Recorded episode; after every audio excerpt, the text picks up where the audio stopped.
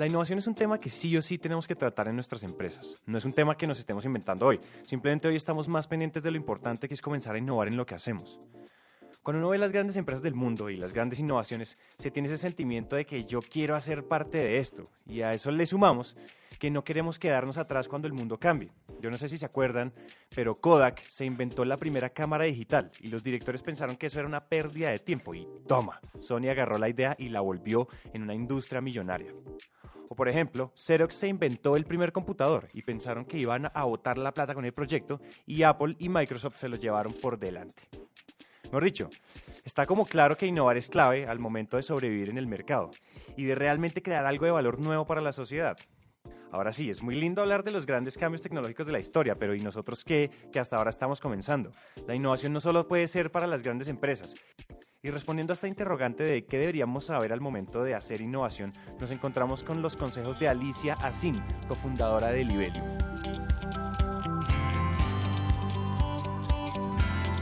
Hola a todos y bienvenidos a Emprendete, un espacio para aprender a través de historias. Es un hecho que las historias son la mejor manera de aprender y queremos que aprendan en esos tiempos muertos como el tráfico, cuando hacen ejercicio, en salas de espera o mientras hacen de comer. Esos tiempos ya no son perdidos, son para que aprendamos juntos.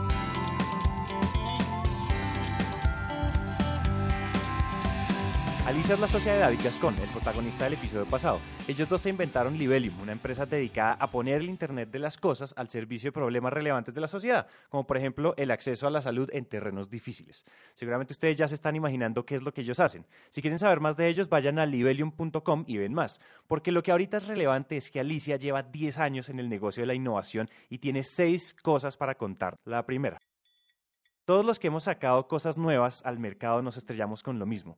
¿Eso qué es? ¿Eso para qué me sirve? No entiendo tú qué haces. No entiendo tu producto para qué sirve. ¿Qué significa la palabra podcast? Bueno, etcétera, etcétera, etcétera. Cuando llevamos algo nuevo al mercado, el primer paso casi siempre es educar a tus clientes y básicamente explicar qué es lo que uno hace. Dejemos entonces que Alicia nos cuente de qué se trata eso de evangelizar a tus potenciales usuarios. Y uno, ¿cómo, ¿cómo ha sido el proceso de ustedes? Que me encanta la palabra que usaste evangelizar. ¿Cómo ha sido ese proceso de evangelizar, como de educar a las personas sobre estas nuevas tecnologías? Pues es un proceso que, que tiene dos caras. Tiene una cara, una cara buena, que, que, es la, de, la del liderazgo, el, el, poder ser líder de tendencia. Cuando tú eres el primero en estar hablando sobre, sobre un tema, tienes eh, tienes muchísima cátedra, ¿no? Tienes muchísima credibilidad y sobre todo si pasan los años y, sigues en el mercado, como nos pasa a nosotros, que somos los viejitos del, mercado después de 10 años, eh, tienes una posición de, realmente de, de credibilidad.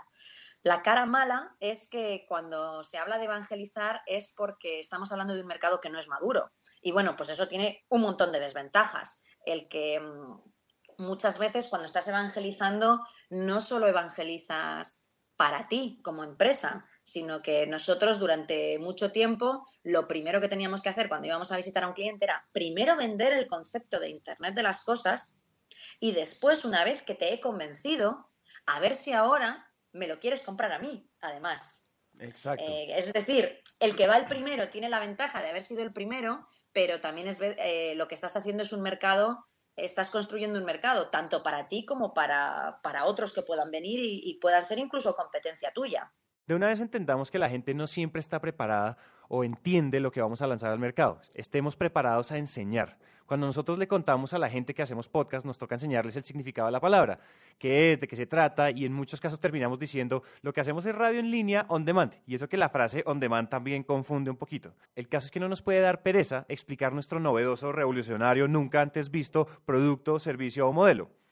La segunda cosa que Alicia nos dijo habla más que todo de los grandes aprendizajes después de llevar 10 años innovando. Y ojo que son dos aprendizajes claves para no frustrarnos tanto cuando innovamos. Cuando, en el, o sea, después de estos 10 años que tú dices que ustedes ya son los viejitos en el mercado, después de todos estos 10 años, respecto a los procesos de innovación y de creación de nuevos productos en tu empresa, ¿cuáles crees que han sido las grandes lecciones que tú has, que tú has sacado estos 10 años en términos de innovar y crear nuevas cosas? Pues eh, básicamente podríamos hablar de, dos lecciones fundamentales. La, primera es eh, que nunca hay que olvidar lo obvio de, lo que implica ir de lo que nosotros llamamos eh, from lab to reality, que es el decir, bueno, em, todo funciona en el laboratorio, ¿qué pasa cuando vas a una ciudad? ¿no? Y nosotros, yo siempre digo que, mm, que, tanta importancia ha tenido la parte de la electrónica de Wasmode, que es excepcional en términos de consumo energético y demás, como los aspectos mecánicos de la caja, de la carcasa, que pueden parecer triviales, pero no lo son. El hecho de poder tener un conector que permita Em, introducir una tarjeta SIM desde el exterior sin abrirlo, que sea eh, waterproof y demás, eh, son necesidades que solo te surgen cuando empiezas a vender en todo el mundo y bueno, pues te das cuenta de que, de que en cada sitio el cliente va a querer tener un operador.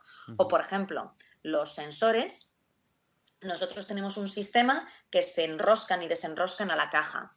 ¿Por qué? Porque así son muy facilitos de instalar y cuando el sensor los sensores de gases caducan, tiene que ser reemplazado, no hay que desinstalar toda la red sensorial para, mandarlo a fábrica y, cambiar estos sensores, sino que simplemente alguien manda la sondita nueva, se desenrosca la que no funciona y como si cambiáramos una bombilla, exactamente igual. Y estas cosas que contadas ahora a todo el mundo le van a parecer totalmente obvias, eh, te aseguro que es lo último en lo que un ingeniero piensa cuando está en el laboratorio, ¿no? Siempre piensa en conceptos más elevados de cuántos kilómetros voy a poder enviar estos mensajes, de mm, cuántos miliamperios voy a poder ahorrar en la vida de la batería y, esta parte de la innovación, que es la de la usabilidad y, del que sea viable, es súper importante. Y mm, este la segunda ah, lección es la de mm, eh, la mm, eh, de, de, entender los riesgos que tiene el integrar siempre tecnologías cutting edge. Em, y, tecnologías que no estén maduras. Em, nosotros nos hemos caracterizado siempre por ser una empresa que, tiene siempre los últimos protocolos de comunicación integrados, los últimos tipos de sensores están integrados y demás. Y bueno, pues esto es, esto es importante conocer que conlleva unos riesgos cuando la tecnología no está madura, ¿no? que hay veces que has podido hacer un esfuerzo de integración de algo que luego eh, no ha tenido trayectoria en el mercado. Mm. Ella nos acaba de botar dos bombas brutales, pero yo sí quedé con la duda de cómo reducir la brecha entre el laboratorio y la realidad, y la respuesta que nos dio fue tan poderosa que la volvimos el tercer gran consejo de Alicia. Yo creo que lo primero es el, el realmente convertirte en usuario de tu propio producto. Cuando en nuestro caso es, eh, es complicado, hay veces que, hay productos más sencillos, pero incluso cuando hemos hecho aplicaciones de pequeñas aplicaciones de, software, alguna aplicación pequeñita de visualización para el móvil, hemos intentado enseñárselas a gente de la empresa que no estaban involucrados para nada en ese producto, ¿no? ni en ese desarrollo. Porque las personas que están en desarrollando este producto, llega un momento que ya están totalmente cegadas, ¿no? No, no son capaces de pensar eh, out of the box o de, ver lo obvio, ¿no? Están eh, tan cegados con, con, el, con el proyecto que tienen delante que les falta un soplo de aire fresco. Eso sería lo primero, el poder contrastar la usabilidad con la propia gente de, que no está involucrada en el proyecto en la empresa. Y en segundo lugar, es súper importante aliarse con los clientes, buscar eh, primeras proof of concepts, primeros clientes que quieran hacer una beta y demás, porque eh, van a ser los que nos van a destrozar la versión de la primera versión de nuestro producto, nos van a decir que está todo mal, está todo equivocado, pero una vez pasado ese shock inicial, Em, te das cuenta que realmente tampoco tienes que volver a hacerlo desde cero, ¿no? Que realmente a lo mejor es simplemente ese 20% que tienes que cambiar para que el aspecto de tu producto realmente tenga esa utilidad que el cliente necesita. Igual siempre va a existir una brecha, pero toca hacer todo lo necesario para reducirla. Digamos que reducir la incertidumbre nunca sobra pero siempre va a quedar algo de incertidumbre en el aire y ese es el momento donde el único paso que falta es lanzar al mercado. Nada que hacer. Acuérdense que la peor característica de un emprendedor es ser perfeccionista. Si usted lo es, trabájele al tema o vuélvase contador o abogado, pero en este mundo el perfeccionismo es un virus. Nunca va a existir el producto perfecto, y menos antes de lanzarlo. Parafraseando a Reid Hoffman, avergonzarse del primer producto es una buena señal, es una señal de velocidad. El primer y vergonzoso producto es una base sobre la cual podemos construir. Veamos qué nos dice Alicia sobre este tema. Que eso es totalmente cierto. Hay una frase de Ray Hoffman, el fundador de LinkedIn, que dice que si no sientes verdadera vergüenza de tu primer producto, es que lo sacaste muy tarde. Y, yo creo que es totalmente cierto, pero además significa otra cosa más. Significa que mm, desde luego fuiste tarde, y eso en el mundo de los negocios nunca es bueno. Y en segundo lugar, si no tienes vergüenza, es que has sido incapaz de mirar hacia atrás con, un espíritu crítico hacia tu propio eh, producto. Y, eso significa que tu ego todavía te está nublando la, vista, ¿no? O sea, yo pienso que, es muy importante el ser valiente y dar el paso y asumir, además, que, que, lo que estás sacando te lo van a destrozar por completo, pero es que hasta que no te lo empiecen a destrozar, no vas a saber por dónde lo tienes que arreglar. Por ahí hay una frase que dice que la retroalimentación, el feedback es el desayuno de los campeones. Y aplicar esa frase es muy duro. A nadie le gusta que le digan que su bebé es feo. Y nuestras empresas son nuestros bebés. Después de lanzar un producto que es vergonzoso, tenemos que someterlo a la crítica de nuestros usuarios. Y eso sí que es difícil. Es duro porque va en contravía de nuestro ego y estamos apegados a nuestra forma de ver la solución. Y comenzamos a descartar la opinión de los demás por más valiosa que sea. El consejo aquí no es nada más sino sea humilde y evolucione su producto sobre la retroalimentación de la gente. Y Alicia le ha pasado durante 10 años. O sea, uno, uno pide un montón de feedback y le llega, o sea, ¿cómo hacen ustedes ese tema de retroalimentación con el mercado? O sea, les llega un montón de información y, o sea, ¿cómo hacemos? O sea, ¿hay diferentes formas de procesar el feedback o...? Bueno, eso al final es, una magia, porque mm, eh, hay, que, mm, hay que encontrar un punto de equilibrio y no hay una fórmula mágica para, definirlo, en el cual em, eh, decía también el, el creador de Ford que si él le hubiera preguntado al mercado qué es lo que querían, hubiera dicho que un caballo más rápido, nunca hubieran dicho un coche. Exacto. Porque no tienen eso en la cabeza. También Steve Jobs decía que a la gente nunca se le hubiera ocurrido pedir un iPod ni un smartphone y sin embargo hoy pues eh, esto está ampliamente ampliamente extendido en el mundo, ¿no? Eso es un punto cuando tú empujas la, la tecnología y luego está el punto de que también hay que saber escuchar. Entonces, yo particularmente pienso que lo primero está reservado a grandes genios, ¿no? El tener esa capacidad de visión y que, bueno, pues que hay que saber combinar ambas cosas, ¿no? Tu, visión de negocio y tu visión de mercado y no olvidarte de escuchar a lo que, lo que el mercado te está contando también.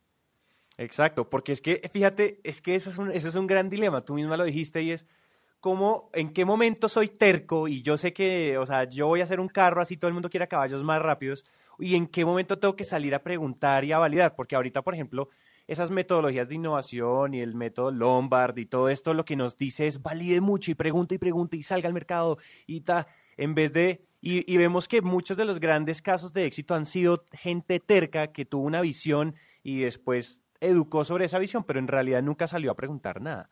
¿En qué momento? dale, dale. Yo pienso que, es muy importante el poder prototipar. La fase de prototipado y ahora con las impresoras 3D y las tecnologías electrónicas de prototipado están al, alcance de la mano de, cualquiera. Eh, yo creo que es muy importante el poder hacer un prototipo tangible para poder enseñar cuanto antes. Em, mm. Y que yo, yo, pienso que antes de cambiar el producto eh, es más fácil muchas veces cambiar tu mensaje. Em, yo puedo eh, puedo decir que, mm, tengo una habitación con ruedas y el, mercado me va a decir, pues qué incómodo, pues yo prefiero mi casa, pues esto se mueve, pues no, no lo veo. No, no, pero es que es una habitación con ruedas preciosa, es que mírala, es que fíjate qué asientos de, piel, qué, qué, bonito. Y el mercado, pues decir, pues es que no lo veo. Y a lo mejor decir, no, verás, es que esto es como una diligencia que va automática sin coche, sin, sin, caballos. Entonces la gente, ante la misma, eh, ante el mismo objeto que están viendo delante de, ellos mismos, por seguir con el ejemplo de, los coches, eh, cambien de repente y decir, ay, pues, pues esto sí es muy buena idea, ¿no? Em, yo pienso que, que también es eso muy importante, el saber el mensaje que estás, que estás diciendo y que a veces no es que sea el producto lo que esté equivocado, sino la manera en la que lo, quieres comercializar. Por más que seamos genios con el siguiente iPhone o el siguiente Facebook entre manos, tenemos que prototipar. A continuación, las buenas prácticas al momento de prototipar. Y este es el sexto consejo de Alicia, así que mucha atención. Yo pienso que eh, es difícil eh, que prototipar por definición es, es, cometer un error, ¿no? Porque si no sería, no lo llamaríamos prototipar, diríamos que se llama hacer un producto y, ya está, ¿no? Em, lo más importante es, eh, es, dejar tu ego afuera. prototipa, enseña y si enseñas al mercado, pues mm, acepta todas las críticas e, e incorpóralas. Em, yo creo que mm, eh, a día hoy día nunca ha sido tan sumamente fácil el hacer un, prototipo como lo es ahora. Tenemos herramientas como las, impresoras 3D, como, eh, como tantas, em, tantas herramientas electrónicas para poder hacer un prototipo. Y algo que me parece muy, muy, muy importante son las plataformas de crowdfunding que, te permiten tener una validación del mercado. Es decir, eso de antes de haber fabricado siquiera un producto, el poder hacer un render 3D, enseñarlo y que la gente ya te esté diciendo lo que, lo que opinas sobre, sobre él y te estén dando ideas para mejorarlo, me parece que es algo brutal. Finalmente les queremos dejar una técnica muy exitosa de innovación. Toyota, Sony, Hyundai y muchas empresas japonesas la aplican. Se llama el Sangen Shugi o las tres realidades. La primera se llama Genba y no es nada más sino ir al lugar donde el problema que queremos solucionar está sucediendo, una sala, una oficina, un carro, un pueblo, un colegio, lo que sea, mientras nos sirva para obtener información de primera mano. La segunda realidad se llama Genbutsu. Una vez que estamos en el lugar del problema, tenemos que observar y formular recomendaciones iniciales sobre qué se podría hacer mejor, es decir, empezar a plantear soluciones iniciales. Y la tercera se llama Genjitsu, es decir, soportar las recomendaciones que acabamos de hacer con datos duros, ya sea de observación o investigación. Así como esta, hay miles de técnicas de innovación. Esta es una muy efectiva y les acabamos de dar una breve explicación de qué se trata. Si ustedes quieren saber más, pues pueden ir a buscarla. Es sobre todo muy útil si estamos comenzando a emprender y estamos buscando cómo solucionar un problema relevante.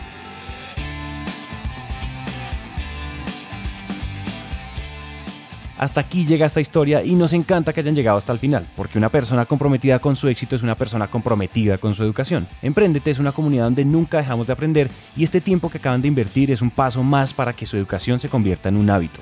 Y recuerden que de cada mil personas que nos escriben nos tomamos un café o hacemos una llamada con por lo menos 100 de ellas, así que dejen la pena y escríbanos por WhatsApp.